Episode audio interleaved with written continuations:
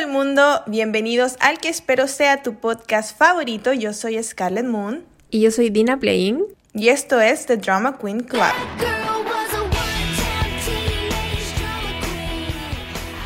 Como en todos los capítulos de nuestras tres temporadas, vamos a partir saludando a los chiquillos que nos escucharon el capítulo anterior. Tenemos acá a Carla Pereira que nos hizo un comentario y puso, lo escucharé cuando esté haciendo los quehaceres de la casa. Me encantan los podcasts de este estilo. Muchas gracias. Muchas gracias Carla Pereira por eh, el comentario. Después tenemos a Marcela Briseño que nos dijo, hola, lo, escuché ordenando mi closet, me gustó mucho, lo único encuentro que no es necesario tanto garabato, mi humilde opinión. Me encantaría que comentaran Pachinko, por favor. ¿Tú qué creís de eso? no sé, yo creo que no hablamos con tanto garabato. Si yo quisiera hablar con harto garabato, hablo con harto garabato. Podría ser más. Ser más. Podría ser más aún.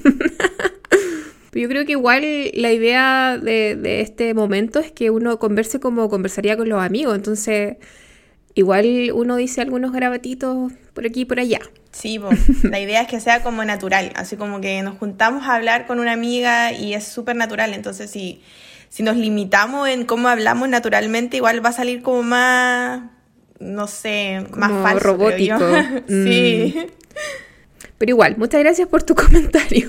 Gracias. Lo tendremos en mente. Después tenemos a Let's White que dice recién escuchándolo. Muchas gracias, muchas gracias por escucharnos. Muchas gracias. Cuéntanos de qué vamos a hablar hoy día. Ya, mira, hoy día vamos a hablar de eh, una serie que es original de Netflix que se llama Heartstopper. Ajá. Salió hace poco eh, y se trata de dos adolescentes, Charlie y Nick, que descubren que su improbable amistad podría ser algo más, mientras navegan por la escuela y el amor juvenil. Está basada en la novela gráfica de Alice Osman. Eh, cuando me la vi, no esperaba nada, porque en algún momento sí que me quise comprar las novelas gráficas, pero nunca lo hice. Cuando estaba en Chile, la vi, vi El Pirata, la versión pirata, y la persona que la, vendía en la calle me dijo, ay, te doy los cuatro por 40 lucas, una cosa así. Yo dije, no, Nica me gasto 40 lucas. Ya. Sí, pues igual Entonces no me los compré. Mm. Sí, pues igual es desembolsar plata. Eh, entonces no me los compré y ahora cuando lo vi dije, pucha, debía haberlo hecho. Sí. Debía haberme los comprado y leer. Es que es muy bonita la historia, a mí me encantó. Eh, creo que también tienen como un libro de, para colorear o algo así. Creo que son, no sé si tres tomos y un libro para colorear, o uno de los tomos es para colorear o algo así. No me acuerdo. Pero encontré demasiado bonitos los, los libros. Sí, ay, qué lindo. Sí, sí, sí. Que con todas las ganas de leerme la historia. Bueno, chiquillas, como siempre, ya saben que si están escuchando este capítulo o cualquiera de nuestros capítulos, esta sección está llena, llena, llena de spoilers. Ya, vamos a partir primero hablando de em, salir del closet. ¿Alguna vez tú saliste del closet con algo? No, o sea, sí, varias veces, pero nunca sentí así como la necesidad de salir del closet en cosas tan importantes, ¿cachai?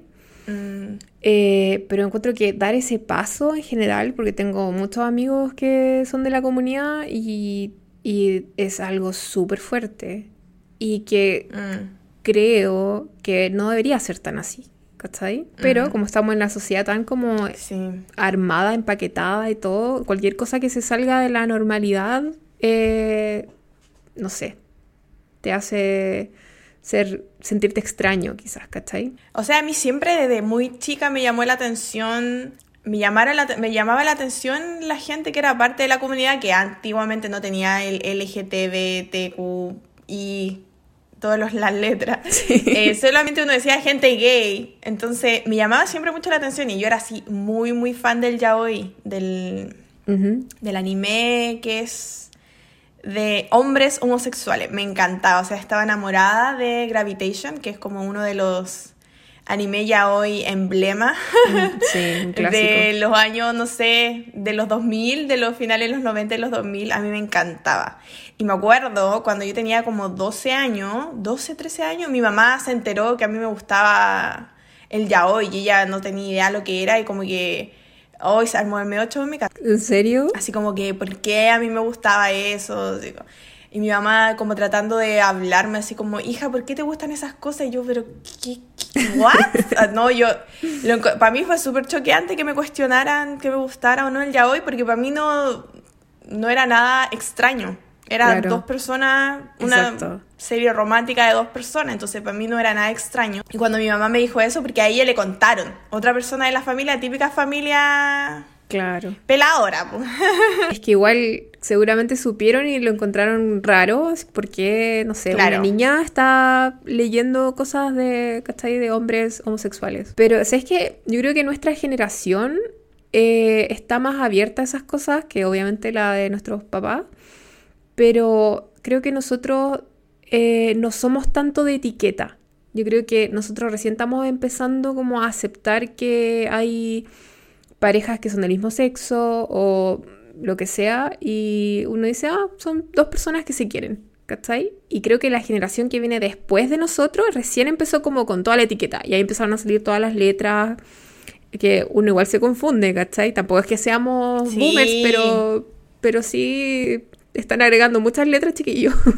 Sí, igual está, tienen todo el abecedario. Entonces igual, claro, eh, para nuestros papás es ser súper chocante que sus hijos estén como abriéndose a esas cosas que son tan desconocidas. Ahora, eh, ahora es muy común, ¿cachai? O sea, si alguien lee ya hoy o le gusta, no sé, ver series de este tipo, es como normal. No es nada, sí, pues es como súper común, sí. Sí, muy normal. Yo me acuerdo, iba a los ciclos de anime iba a los ciclos de anime y, salía, por ejemplo, mostraban como imágenes ya hoy y se llenaba. Es que yo soy de un pueblo muy chico, de una ciudad muy chica, entonces si hacían un ciclo de anime llegaban todos los otakus de la ciudad. y yo iba con mi prima, porque sí, mi prima era la más otaku de todas. Entonces íbamos a los ciclos de anime y estaban todos los otakus de la ciudad y los hacían en el teatro municipal. Yo no creo que ya, ya no deben hacer esas cosas, pues lo hacían en el teatro municipal. Cacha la Muni, la Muni se rajaba con plata para poner anime para que la gente Qué viera. Bacán, sí. Y, y, salían como, no sé, pues traían DVD de Japón y cuestiones y las colocaban y a veces sin subtítulos y, y todos gritábamos, ¡guau! Como locas. Mm. Y hacían como uno mensual. Hacían un, un, evento anime mensual. Igual sí. Era igual súper entrete. Mm. Sí, sí, sí. En esa época no tengo idea de quién habrá sido el alcalde, la verdad, porque yo estaba como que en primero o segundo medio. Pero, por ejemplo, colocaban, me acuerdo, en la plaza un, cartel con todos los eventos que se iban a hacer en la MUNI. Y siempre había, como por ejemplo, primer fin de semana de junio, eh, una película de anime y el sábado una película de anime y el domingo un espectáculo de anime. Entonces nos juntábamos todos, así como que todo el mundo... Te puedes imaginar, pura gente vestida negra, llena de chapitas. Chapitas, parches, con el pelo en la cara. Sí, sí, sí. Se pasaba rayando. Yo igual salí, me salí del closet con mi papá. No sé, un día caché que me dio la... Ya tenía como 20 años. Y mi papá un día me preguntó, porque veía que todos mis amigos eran como gay o lesbiana y yo me juntaba con pura gente así. Entonces mi papá un día me preguntó así como, hija, em, y yo sí. y me dijo, eh, ¿a ti te gustan las mujeres? Porque tú me lo puedes decir. Y a mí me dio la weá y dije, quiero ver qué dice mi papá. Pues entonces le dije sí. Mm. No, y mi papá así ya se puso a llorar y todo. Y yo después me sentí súper mal. sí. Es un no. O sea, fue como yo te apoyo en todas las cosas, así como la mamá de, de, Nick, en la serie. Pero la verdad es que quería ver, quería ver cómo reaccionaba mi papá. A lo mejor en su momento quise testear si mi papá era tolerante o no y fue como la opción que se me dio y quise verlo y me sentí súper orgullosa que mi papá hubiera reaccionado de buena forma. A mí me pasa en ese sentido que eh, no sé, yo nunca me he enamorado de una mujer, por ejemplo. Pero eh, sí sé admirar como la belleza femenina. Eh, encuentro que las mujeres son, perdona a los hombres que están escuchando, pero las mujeres son mucho más hermosas que el hombre. Em, entonces, no sé si, de hecho bromeo, le he hecho a mi mamá, si viene la Mónica Bellucci y me dice casémonos, yo me caso. Al tiro, me caso. ¿Cachai? Te la em, pienso. Fanática del, de la Mónica Bellucci, pero eh, nunca me he enamorado, entonces no podría decir, ¿sabes qué? Sí, soy bisexual, ¿cachai? Pero sí siento que si me enamoro de alguien no tendría problema con que ese alguien sea mujer.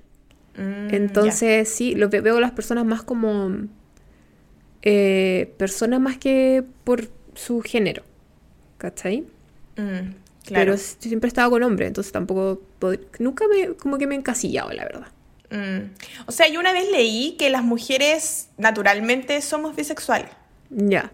Eh, era un estudio de una universidad, pero no me acuerdo de qué universidad ahora, pero lo leí, que las mujeres, y me acuerdo cuando lo leí, em, había muchos comentarios abajo, así como, no, pero ¿cómo se les ocurre? Hay gente discutiéndolo abajo. ¡Qué asco! Pero salía que las mujeres eh, naturalmente son bisexuales, porque las mujeres se enamoran más de los sentimientos que del físico de la gente. Mm. Entonces, si por ejemplo eh, hemos visto, no sé, pues tú cachabas el, el MTV Catfish, un montón de gente que se enamoraba de mujeres, que, que por, por, lo que decían, y después no eran hombres y estaban enamoradas de la persona, no del, del, hombre en sí, porque nunca lo veían, nunca hacían videollamadas, se enamoraban de lo que decía la persona.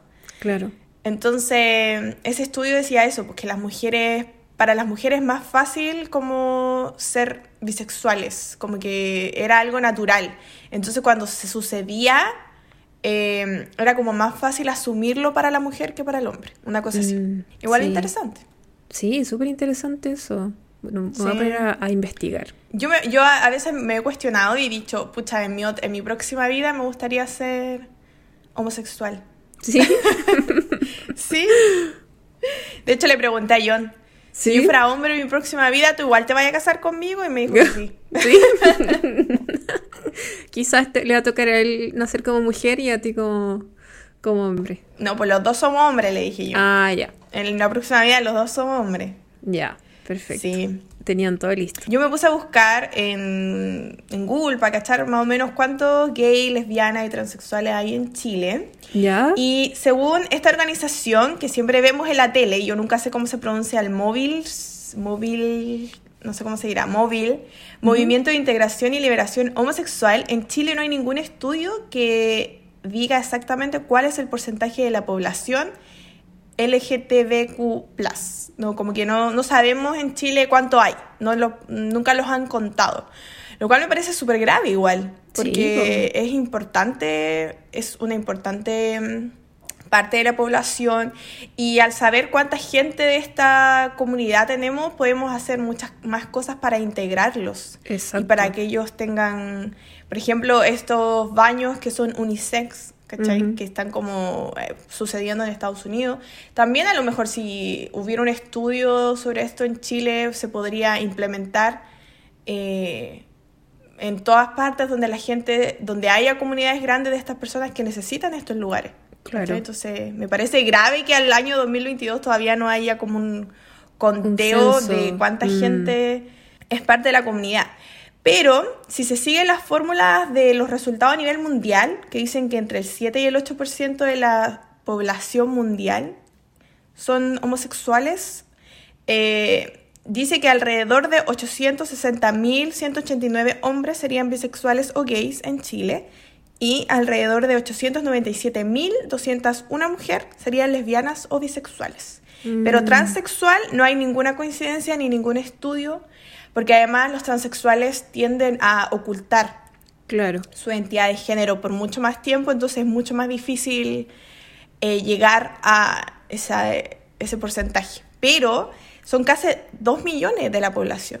Igual es mucha, mucha gente, mucha, mucha gente. O sea, yo creo que debería haber un, censo que, que, regulara todo esto. O sea, regulara, no como en el sentido de, eh, de prohibir ni nada, sino que me refiero a que es necesario que sepamos cuánta gente necesita un apoyo, porque vivimos en una sociedad donde, claro, nos estamos abriendo, pero aún vivimos en un lugar donde corres peligro si lo dices abiertamente.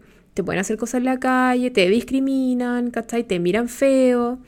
Entonces, eh, saber exactamente eh, cuánta es la gente vulnerable en ese sentido eh, ayudaría mucho para poder mejorar la calidad de vida de la gente. Porque la orientación sexual al final no tiene por qué determinar cómo vives. ¿Cachai? Y eso es algo que la gente debería aprender. Que no tiene nada de malo eh, amar a alguien de tu mismo sexo.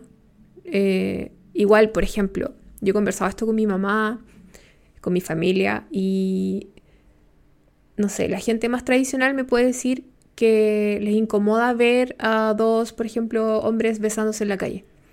¿Cachai? Eh, yo puedo coincidir porque a mí me carga ver a la gente besándose en la calle, pero para mí es como hombres y mujeres y parejas heterosexuales. Cualquier célula, cualquier organismo sí. pluricelular que se besuquee en la calle. Exacto. Porque causa repulsión a la Dina. No soy, no soy como de, demostraciones físicas públicas. No, me incomodan, ¿cachai? Quizás es como un, un trauma mío, no tengo idea. Pero a mí no me gusta ver a la gente así pesuqueándose a lo loco en la calle. Siento que es algo como tan íntimo que no es necesario. Sí, sí te cacho. Pero claro, a ellos como que les molesta la presencia de la persona. Entonces tú decís, pero ¿por qué? O sea, ellos no, no te están obligando a nada a ti. Si ellos quieren tomarse la mano, andar abrazados, darse un piquito o lo que sea, ¿por qué no pueden hacerlo, cachai? Y creo que, que el móvil podría hacer muchas más cosas. Ahora, quizás faltan recursos. ¿cachai? Quizás hacer un censo de ese tamaño necesita más recursos y no, no los hay.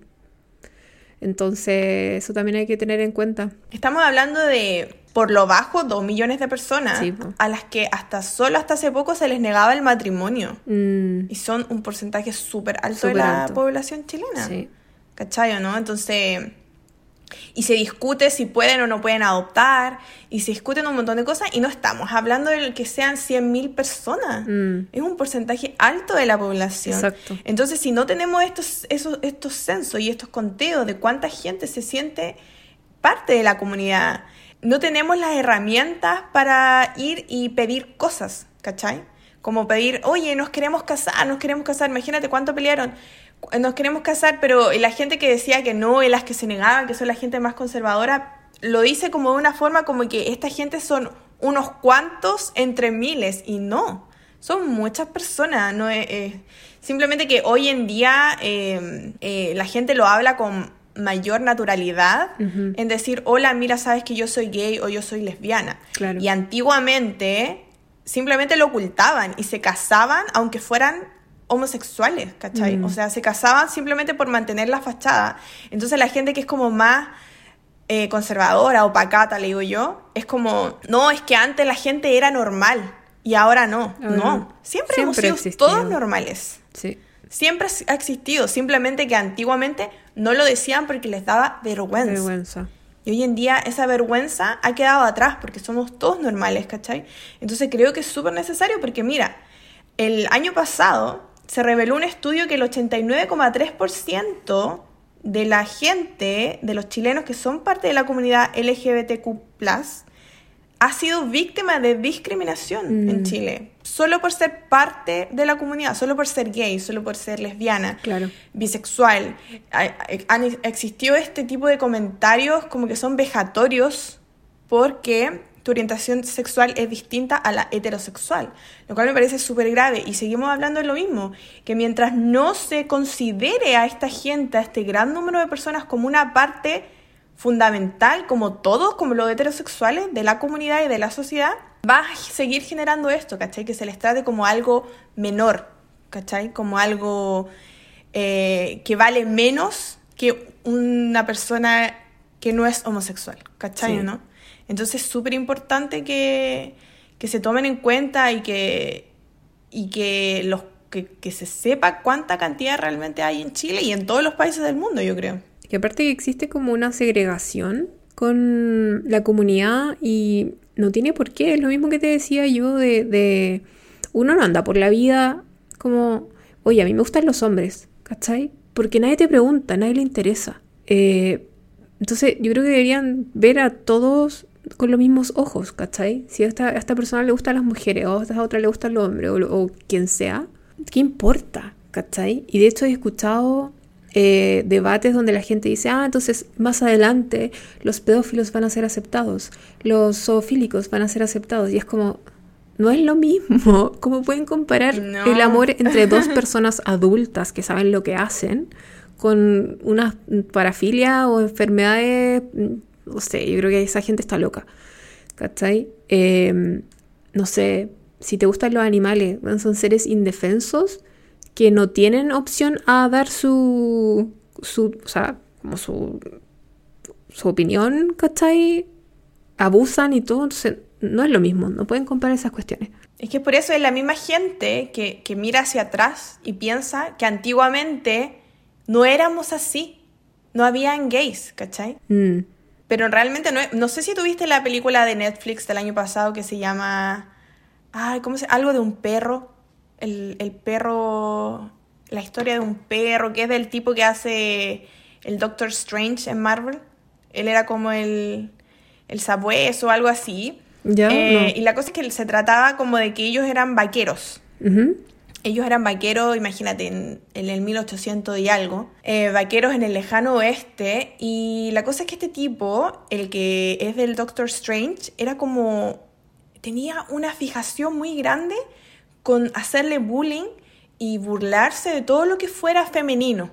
Ya. Todo lo que fuera femenino, él se burlaba y respondía de manera súper violenta. Y la historia, eh, el Doctor Strange, ¿cachai? En la historia, él tiene un hermano mayor. Y este hermano se enamora de la señora que tiene un restaurante en el pueblo y la señora tiene un hijo adolescente. Y el hijo adolescente tiene como una mm, personalidad más suave. Ya. ¿cachai? Como una personalidad más femenina.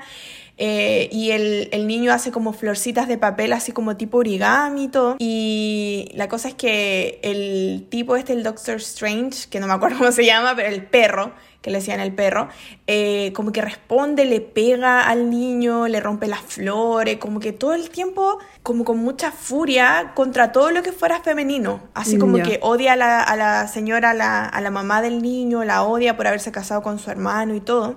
Y la cosa es que la, la historia comienza a avanzar en la película y mientras yo la veía yo decía, pero de, de qué se trata esto? No entendía de qué se trataba. Y cuando ya vamos llegando al final, nos damos cuenta que el tipo este, el perro, el que odiaba todo lo que fuera femenino, era gay. Mm, Y él estaba sumamente reprimido. claro.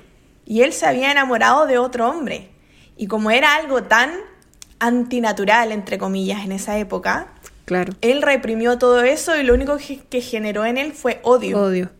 hacia todo lo que fuera femenino o menos masculino, ¿cachai? Y uno se queda como, wow, qué heavy. Entonces, de lo que tú hablabas de la gente que, que como que trata de ver a la gente homosexual o parte de la comunidad como que fuera algo como enfermo. Como que no es normal. No es normal, Y es claro. por eso, porque como que lo ven como que, ay, antiguamente esto no existía. Siempre ha existido, el ser humano siempre ha tenido todas las opciones delante de, de uno mismo. Lo que pasa es que con nuestros juicios morales, Exacto. siempre ponemos la tierra arriba de las cosas, o lo tapamos con la alfombra, pero siempre ha existido. Siempre ha existido. Desde siempre. Y de hecho, si, si uno se remonta a la historia del antiguo Egipto, Mm, los, los- los- el antiguo Egipto, ellos, para ellos era natural la homosexualidad. tipo. También para el, el- la- el japonés antiguo, aunque ya em, el japonés antiguo era una entre parte pedofilia y, y homosexualidad, pero para ellos también era normal que los hombres adultos eh, tuvieran relaciones con hombres más jóvenes. Sí, po. Y de hecho tenían, tenían como un nombre los hombres jóvenes que prestaban sus servicios. Sí, de hecho, el, eso, yo soy fanática de la cultura japonesa y de la historia y todo. Y claro, en esa época en Japón había un tercer género, Mm. que eran hombres jóvenes que eran como muy lindos eh, y de hecho se caracterizaban por tener como un mechón de pelo en, en la frente. Porque Sí. antiguamente los hombres japoneses se rapaban arriba para demostrar que ya eran hombres adultos y los hombres que tenían un mechoncito arriba eh, la pelá eh, eran como estos, ya no me acuerdo cómo se llamaban, la verdad. Algo, Y resulta algo que de los- mm, chinco, chinai, no sé. Pero yo sé, sé lo que No estoy hablando también. Sí, sé que tienen un no nombre con una H. Sí. Ay, no me acuerdo cómo se llamaban. Pero resulta que los hombres tenían como permiso social de estar con estos jovencitos. eh, y las mujeres también. Pero cuando el hombre ya crecía, porque eran cabros jóvenes, eh, se rapaban el, el mechón de la cabeza y ahí los hombres adultos como que no tenían permiso para estar con otros hombres. Mm. Lo que eh, me parece como súper extraño. Pero claro, eh, hombres y mujeres sí podían estar con este tercer género que consideraban ellos. Em, entonces para ellos, para ellos básicamente la homosexualidad era algo normal. Claro, parte de la sociedad. Hasta cierta edad, lo cual es que todavía no me hace mucho sentido, pero es muy interesante que ellos hayan cambiado mm. todo esto con la llegada de los ingleses, por ejemplo, y de la religión y todo, que obviamente ya sabemos que, de qué religión estamos hablando, pero mm, ahí tú te das cuenta que todas las normas sociales eh, en ámbito sexual o que puedan eh, reprimir la libertad de cada individuo, ¿cachai? Vienen de la religión. Ahora, yo no me voy a meter mucho en religión porque sabemos que cada uno tiene su credo y lo que quiera. Sus propias creencias. Exacto. Y totalmente respetable, ¿cachai? Pero, pero sí, o sea, a mí me parece curioso que en las civilizaciones antiguas exista, bueno, haya existido, perdón, y que ahora en el mundo no, en la actualidad. O sea, existe, pero me refiero no, no visto de buena forma, aún. Sí, pues, o sea, la gente en la sociedad, en las sociedades occidentales eh, empezó a crecer todo, e, todo esto de juicios morales. Y obviamente sabemos que las religiones eh, bueno, obviamente hay religiones mucho más antiguas que la religión católica, pero en general em, las religiones eran lo que controlaba las masas, más que la política. La religión era lo que controlaba las masas, entonces las religiones tenían estas reglas impuestas de cómo ser un buen ciudadano. Y estas reglas impuestas de cómo ser un buen ciudadano, las personas se los tomaron a pecho como cómo llegar al cielo y cómo ser un buen espíritu, ¿cachai? Como una buena alma. Y ya se generaron todos estos juicios moralescos de que, ay, esta persona hace un remedio con las plantas, es bruja. Eh, ay, esta eh, persona me miró feo, me tiró mal de ojo y todas estas cosas que se generaron por la religión, ¿cachai? entonces, y, ahí también cayó eh, todas estas relaciones homosexuales que antiguamente, claro, estaban naturalizadas y eran parte de la sociedad. Y no solo en Japón y en Egipto, en muchas otras civilizaciones antiguas. Lo que pasa es que nosotros como sociedad moderna no estamos al tanto y a la vez también la gente no está tan al tanto de la de las civilizaciones antiguas y cómo funcionaba el ser humano antiguamente. Como que igual nos cuesta como entender el ser humano primitivo, por decirlo de una forma. Entonces, como que ahora estamos redescubriendo lo que antiguamente era normal. ¿Cachai? Como que Exacto. Tiene que volver a repetirse la historia para que para nosotros vuelva a ser, entre comillas, normal y volver a aceptarlo súper bien como antiguamente ya era aceptado, antes de que tuviéramos las reglas religiosas. Como que ahora nos estamos desligando un poco de la religión y volvemos a ver la vida como la veían nuestros antepasados hace miles y miles de años. Es súper gay. Exacto.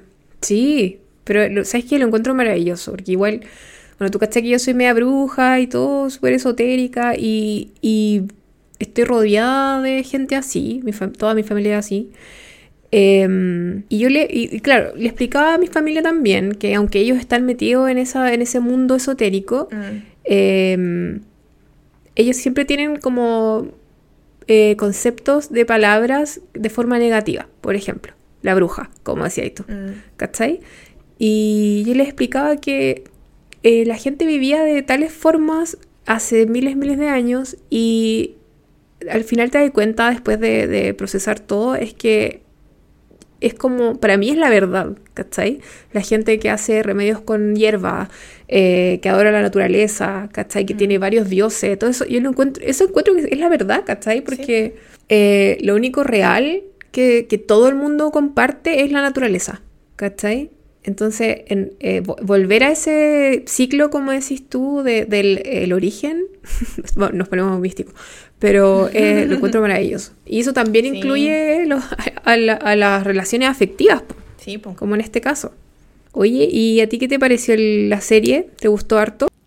Sí, sabes que me encantó. Cuando la vi, como te dije al principio, como que no le tenía tanta fe porque no me había leído los, libros, entonces dije, voy a ver de qué se trata. Y cuando la comencé a ver, sentí lo que sentía cuando tenía 12 años viendo Gravitation, viendo ya hoy. Esa emoción tan natural que me salía como de la guata, así como, ¡ah! Y grité varias veces. y le dije a John millones de veces, ve la serie, ve la serie, necesito comentarla. Eh, me encantó de verdad porque fue como un amor tan sincero, tan puro de adolescente que siento que es necesario, porque si lo comparamos, por ejemplo, con otras series de Netflix adolescentes, así como 13 Reasons Why, 13 razones por qué, que era tan densa y negativa que yo la, llegué a la última temporada como ya hoy tirándome por la ventana terminando verla, porque era tan negativa y tan densa. Y nunca, yo nunca podía entender por qué el Clay Jensen de 13 Reasons Why que los papás lo apoyaban, pero con todo, le daban todo, él nunca confiaba en los papás. Y en cambio en esta vemos como los papás te apoyan, confían en ti y el mm. niño que recíprocamente también confía en los papás. Y vi esa relación sana que yo esperaba ver en 13 Reasons Why y eso me encantó. Mm. Sí, sí, sí, sí. No, de hecho en, en 13 Reasons Why tú puedes cachar que los papás eran como los enemigos, básicamente. Sí, era como, no, los adultos no entienden nada. Como que nadie le contaba nada a los papás, ellos no sabían qué pasaba, sí, heavy. Pero en esta serie me encantó y, y, creo que es algo común y puede ser porque la razón por la que nos gusta el anime de ese, de ese estilo es porque mm, las historias son puras, son eh, lindas, ¿cachai? No están... Eh, iba a decir, no están sucias, pero me refiero así como... No están manchadas con el negativismo o el fatalismo que tiene la sociedad normal, ¿cachai? Que, que, dos personas sean del mismo sexo y se amen no tiene por qué estar involucrado ni el suicidio, ni las drogas, ni, no sé, decadencia en cualquier otro sentido. Eh, y verlo desde el punto de vista más romántico y más inocente es demasiado enriquecedor para el alma. Es como que te llena, te deja todo así como calentito. sí.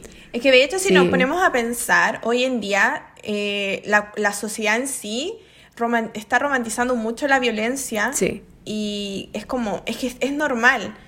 Sí, sucede. Es verdad pero no podemos normalizar, normalizarla al nivel de que en todo el mundo, en, toda, en, cada, en cada casa hay violencia, ¿cachai? Mm. Que en todo el mundo sufre violencia. Es verdad, existe, es parte de todo. Todos hemos sufrido en algún momento, en alguna instancia, algo que nos violenta de una u otra manera. Exacto.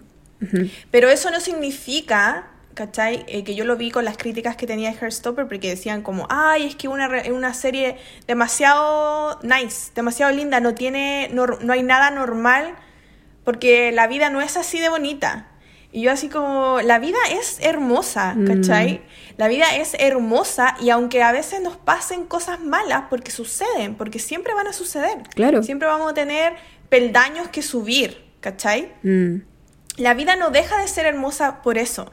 Entonces siento que otras, otras series, por ejemplo, Euforia, que te dije antes de comenzar a grabar, como que romantiza como que todo alrededor de tu vida es mierda. Malo, sí, sí, sí. ¿Cachai? Todo es malo. Mm. Y tienes que aprender a navegar en una vida mala. ¿Cachai o no? Sí, Entonces, esta serie me encantó que, que aunque, por ejemplo, si miramos a Nick y a Charlie que sufrieron de bullying, mm.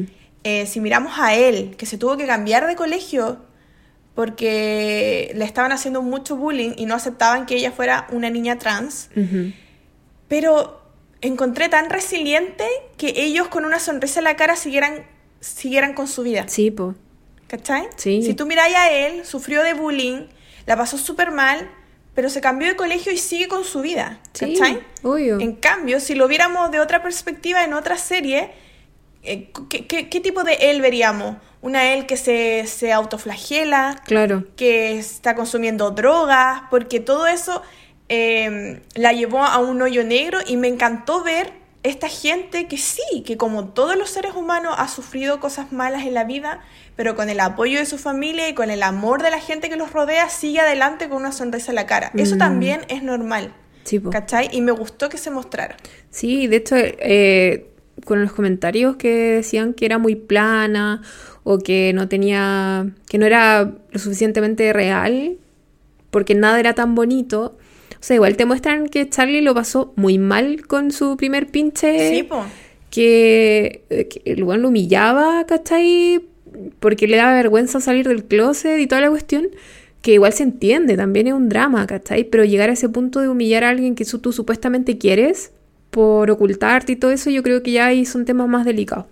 Pero lo pasó súper mal y eh, le causó un daño interno súper grande. El de no sentirse suficiente, el sentir que estaba eh, como molestando la vida del resto. Esos son sentimientos más reales que creo yo que la sensación de, ah, quiero salir, emborracharme hasta las 7 de la mañana, ¿cachai? O, no sé, ahogarme en drogas o tener sexo con 10 personas. ¿Cachai? Eh, son, creo yo, pensamientos, sensaciones más, mucho más eh, reales y más eh, normales que comunes, no normales, comunes, ¿cachai? Mm. Porque es un proceso que todos pasan, o sea, si tú te das cuenta que a ti te gustan las personas del mismo sexo, em, obviamente te va a dar miedo, porque vivimos en la sociedad que vivimos, ¿cachai? Te va a dar miedo salir del closet, te van a hacer bullying, lamentablemente, ¿cachai? Entonces son cosas que le pasa a mucha gente todos los días. Sí. Siento, yo siento que me sentí súper identificada con la serie. Eh, más allá del tema de salir o no salir del closet, sino que cuando te pasa algo heavy en tu adolescencia y cómo Mm. lo aceptas, ¿cachai? Sí. Porque, por ejemplo, eh, a mí en mi adolescencia mis papás se divorciaron cuando yo tenía como 15 años y había empezado como cuando yo tenía 14 como a separarse. Ya. Entonces fue obviamente súper heavy. Sí, po. Eh, fue súper heavy, sufrí un montón. Pero si tú, yo creo que si tú les preguntas a mis compañeras de colegio, si alguna vez me vieron llorar o andar mal por el colegio, te, ninguna te diría que sí. Mm, No, yo iba al colegio, me reía en el colegio y lo pasaba súper bien en el colegio, aunque yo estaba pasando por, por cosas malas eh, en mi casa y cosas súper heavy. Aún así me sentía apoyada, ¿cachai? Entonces mi manera de aceptarlo, aun cuando me su- sufrí mucho, quizás fue más positiva. Claro. Y aún así iba y lo pasaba bien en el colegio y no salía a drogarme y no salía a emborracharme en las noches. Entonces vi mi adolescencia súper reflejada en la serie, porque Mm. yo fui ese tipo de niña. Sí, po. Yo fui así. Sí. Yo fui una niña súper sana y aunque me pasaban cosas malas, lo aceptaba de manera positiva porque me sentía apoyada. ¿Cachayo, no? Sí. Entonces, quizás por eso cuando leí como que criticaba la serie como, es que esta serie no es tan común. Mm. Yo dije, no, porque yo también fui una niña muy común. Y a mí me pasaron esas cosas y las acepté como Charlie las aceptaba, como Nick las aceptaba. Sí. ¿Cachayo, no? Entonces me sentí muy reflejada en ese aspecto, como sí, yo era de esas niñas, yo era una de esas niñas o niños, ¿cachai? Que, que lo aceptan de forma positiva las cosas que te van pasando y, y no se genera como una nube tóxica alrededor como se vio en 13 Reasons Why o en Euphoria, En. Euphoria, Que es sí. como que la los niños se hunden en la depresión, que también sucede, es verdad Sí. no lo estoy invisibilizando, ¿cachai? Como que sucede, lo sé, pero no es todos. Claro. Y siento que al día de hoy faltaba esa serie que muestra a los otros niños, Sí, a los que no, no pasan por esas cosas. Exacto. ¿Cachai? Yo no había visto una serie que yo me viera identificada yo como niña, ¿cachai? Mm. Y ahora con esta serie como que encontré eso, sí, mi vida fue así, vainilla. Aunque pasaron cosas malas, mi vida fue siempre súper vainilla, nunca me metí en drama, Mm. nunca hice nada malo, ¿cachai? Yo era una niña vainilla y encontré mi serie vainilla. Sí, po. Pero es bacán, porque me encanta esa mezcla como de eh, los rezagados, ¿cachai? O lo- los engendros del colegio, eh, que son ñoños y se juntan y van al arcade o a- ven películas juntos, ¿cachai? Eh, pero también les pasan cosas y lo pueden superar y como de forma positiva, ¿cachai?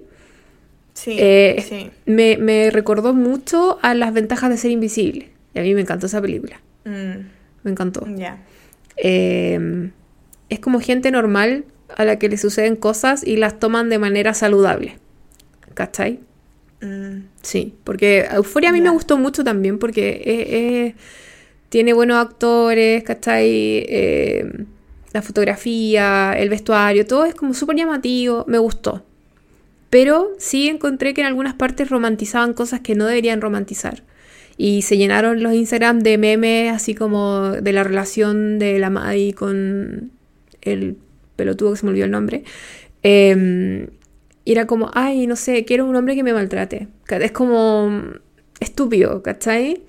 Entonces, que existan series así, como decís tú, que te dejen así con sensación rica, pero de, forma vainilla, es como súper gratificante. en verdad te, te, deja como el alma llenita. De hecho, cuando es, vamos a recordar lo de los spoiler, eh, Charlie y Nick se besan por primera vez, yo grité.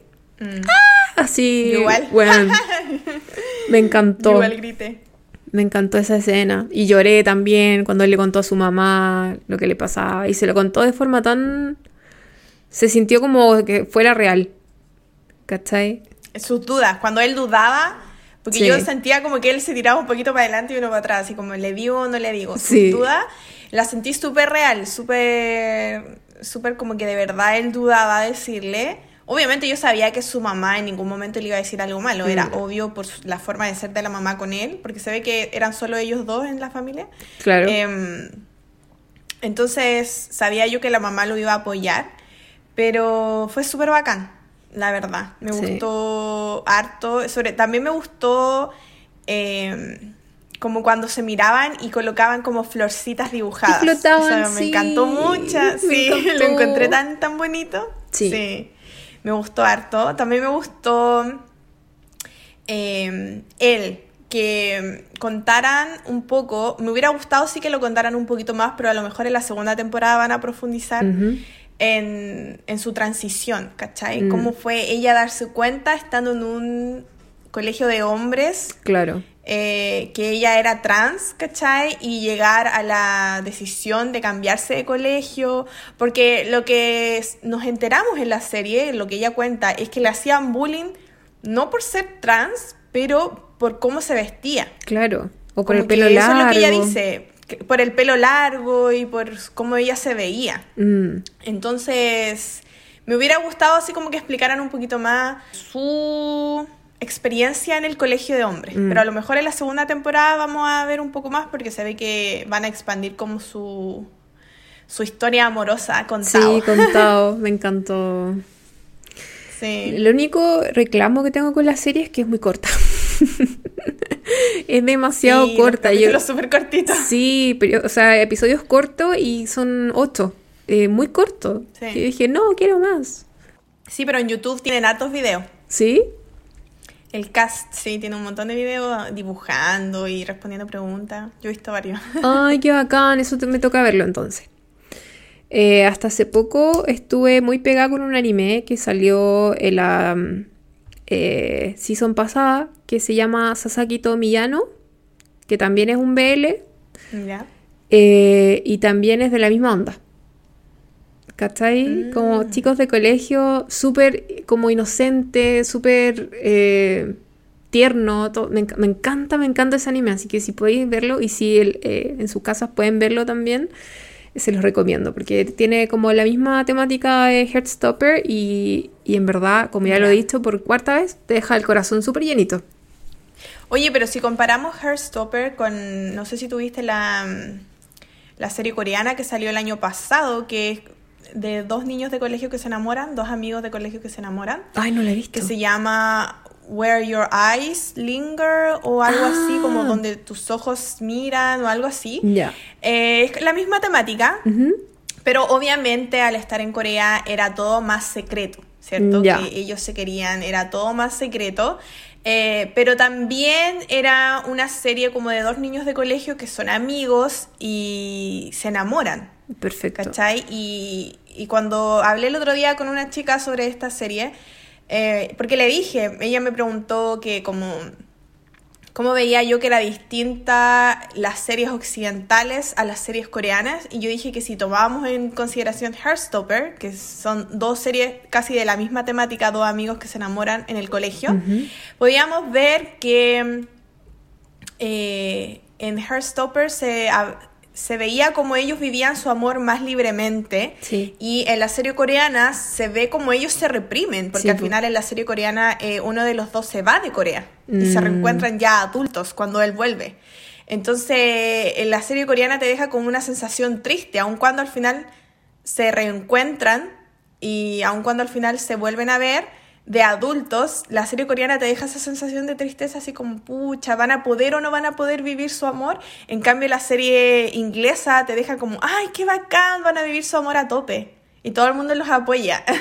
Entonces la serie inglesa como que le da un toque más feliz que la coreana. Claro. Sí, sí. Oye, ¿y qué nota le colocáis del 1 al 10 a Heartstopper? Mm, Del 1 al 10, un 8. Mm. Un 8, sí. Yo le coloco un 9. le coloco un 9. Sí. Sí, me gustó mucho y estoy emocionadísima por la segunda temporada. Ojalá que sea pronto. Yo quedé con muchas ganas de seguir viendo. Sí. De hecho, la única Sí, razón por la que le pongo un 8 es porque es muy corta. Se me hizo nada. Mm, ya. Sí, pero todo lo demás, bonito, maravilloso, perfecto. Además, me encantó. Yo sé que el, el cuarto libro sucede en París, así que eso me emociona más todavía. ¿Sí? ¡Qué buena! Sí, Bacán. se van como a Francia. ¿En serio? Y Porque sigue como... supuestamente Nick es habla francés, porque bueno, ellos viven en Inglaterra, entonces para es súper fácil ir a Francia. Sí, Tomáis un tren y llegáis a Francia en Listo. media hora.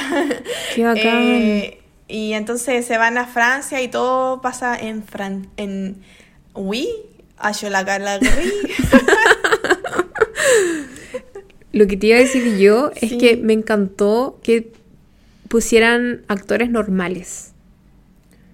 Mm, Muy normales. Eh, gente que tú podéis ver en la calle sin problema. De todo tipo, Sí. de toda variedad. Más gordito, más flaquito, más alto, más bajo.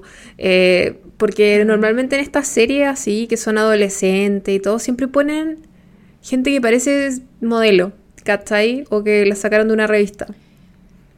O sea, ahí podéis ver una diferencia súper grande entre Hollywood y cómo hacen las cosas en Inglaterra. Sí, Porque si no, si has visto Sex Education, me encanta, sí. Me o, encanta. ¿cachai o no? Eh, El casting, o mira Harry Potter, ¿cachai? El casting de gente es gente normal, dientes chuecos, el pelo normal, ¿cachai o no? En cambio, en Hollywood siempre se tiende a embellezar a todo lo que... Sí, sí, sí. los- O sea, mira Riverdale, Sí, po. que sí. las tipas que parecen modelos, las actrices de Riverdale, ¿cachai? Sí. Es como la gente normal es top model de Victoria's Secret. Entonces, eso ya se ve la diferencia grande entre Hollywood y otros países, porque en otros países creo que las chuntan más el casting que, que los gringos. Sí, po, algo más normal. Es que yo creo que también es como el gusto de las personas. ¿Cachai? Mm. Como en este lado del hemisferio. O sea, a uno le gusta ver, voy a decir a uno para no ser tan mala onda, pero sí, eh, a uno le gusta ver como lo típico, el, el tipo alto, guapo, musculoso y la mina hermosa hecha mano, ¿cachai? Pero al final la vida no Mm. es así, po. ¿Cachai? Sí, po. Sí. En Corea, en Corea, que no sé si sea tan, porque igual Hollywood y Estados Unidos tiene mucha influencia en Corea, pero en Corea también se da eso que tienden a embellezar todo lo que pasa por la tele, tiene que ser perfecto, y maravilloso y mm. precioso. Y en cambio Japón, no, po. Japón es como más normal, Ujú. ¿cachai? Eh, gente que se puede ver en la calle. Y me acuerdo que una vez vi un reality, como vi como un capítulo de un reality coreano que hacían cosas de K-pop ¿Ya? y vinieron como idols de Japón a bailar al reality coreano y en el reality coreano las trataron así como, pero ¿cómo puedes decir que eso es un baile si es horrible y Mm. no es perfecto? Y ella y las japonesas decían es que para en Japón eh, entretener al público no, no significa ser perfecto, significa Claro. tener carisma. Carisma, sí, po. En cambio, para los coreanos, entretener al público era como ser todo perfecto, el pelo perfecto, la ropa perfecta, no sudas, no haces nada, ¿cachai? Sí, No, un todo- eres un robot. Sí. Entonces se vio la diferencia súper grande cultural en ese aspecto. Y ahora que lo pienso con Hollywood y esta serie de Inglaterra es como lo mismo, Mm. ¿cachai? Sí. Em, entonces también le preguntamos a los chiquillos de Instagram que nos dijeran su opinión de la serie. Y eh, aquí tenemos un par de respuestas y Johnny Poo dijo que me pareció muy adorable. Sí, yo estoy 100% de acuerdo. Sí, es que son, es que no creo que haya alguien que no lo encuentre adorable. Son demasiado, demasiado lindos. Eh, eh, dice, leí el cómic y me encantó. Eh, la serie igual, pero siento que los cambios de escena son muy bruscos. Mm, a lo mejor si nosotros hubiéramos leído el cómic, nos daríamos cuenta también de eso. Puede ser. Eh, pero como no lo leímos, nos encanta. Sí. como no lo hemos leído. Sí, pues, además hay que tener en cuenta que cuando uno lee un cómic, eh, tenéis espacio y tiempo para ver todos los detalles que uno se pierde en una serie. Sí, pues. Y si, eh, o sea, tomemos en consideración que la guerra ninja de Naruto duró como tres años en el manga. ¿ya? Ese es mi trauma de la vida. el rellenuto. Qué heavy, weón. Sí, eso me dejó traumada para el resto de mi vida. Es que es demasiado largo. Toda la semana revisando y la voy a seguir. Sí. Y yo, ya, ¿cómo es posible? Sí. Qué horrible. Imagínate, yo caí ahora en el vicio de One Piece gracias a mis amigos que son ultra mega fanáticos. Y me rehusé a ver One Piece por muchos años porque para mí era como, que paja ver 800 capítulos. Qué lata, sí, Es muy. Y ahora hay mil y tanto y dije, ya, es momento.